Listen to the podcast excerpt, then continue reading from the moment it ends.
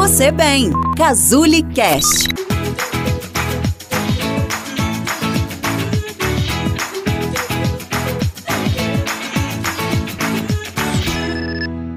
Hoje, muito se fala sobre a saúde mental e a importância dela. Mas como manter uma boa saúde mental no dia a dia do trabalho estressante? O que podemos fazer para evitar o esgotamento né, durante é, o trabalho? Meu nome é Denis Lane e eu sou psicóloga da Casui. Hoje em dia, vivemos um mundo onde as pessoas buscam sempre ser melhor, buscam uma promoção, buscam ter estabilidade no trabalho. Essa busca por ser perfeito, por ser sempre melhor, ela pode um dia explodir.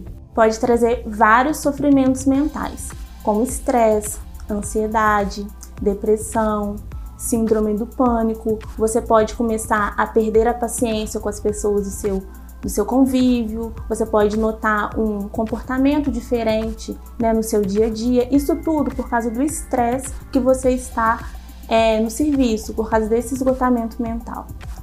Então, diante disso tudo, como que a gente pode, o que a gente pode fazer, né, para evitar esse esgotamento mental, para evitar todo esse sofrimento que a pressão do dia a dia pode nos causar? Se você percebe que você está sempre tenso, não consegue relaxar, mesmo depois que você saiu do serviço, é hora de parar e mudar de direção.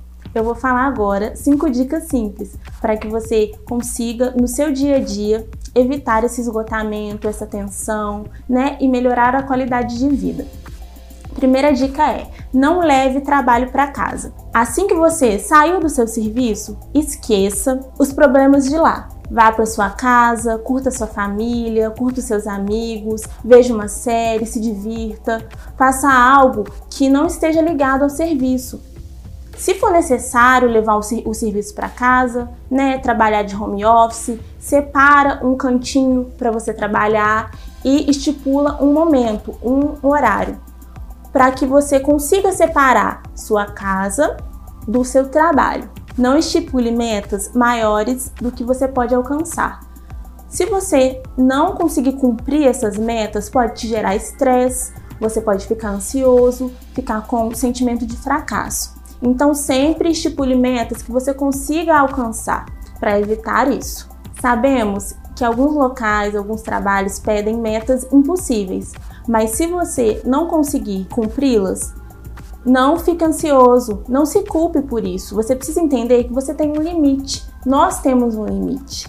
Então, dê o seu máximo, mas se você não conseguiu, está tudo bem. Não internalize os problemas do trabalho, não leve-os para a vida pessoal. Entenda que são os problemas da empresa que você trabalha. Tente os resolver da melhor forma quando estiver lá e não traga-os para a vida pessoal. E por último, mas não menos importante, tenha um tempo para você, para se cuidar, para ver coisas que você gosta, ouvir uma música, ver uma série, ver um filme, namorar, ter um tempo com a família. É, isso é importante para a saúde mental. Porque se a gente ficar o tempo inteiro só pensando em trabalho, trabalho, trabalho, preciso me promover, preciso é, ter estabilidade, preciso ganhar mais, a gente não vive. Porque o que adianta eu ter um bom trabalho?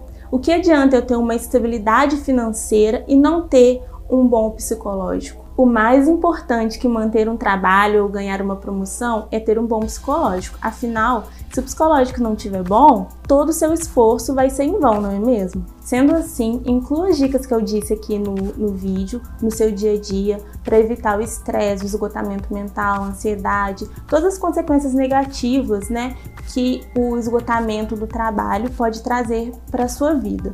Se você gostou dessas dicas ou acha que elas podem ser úteis para outra pessoa, curta, compartilhe e até o próximo vídeo.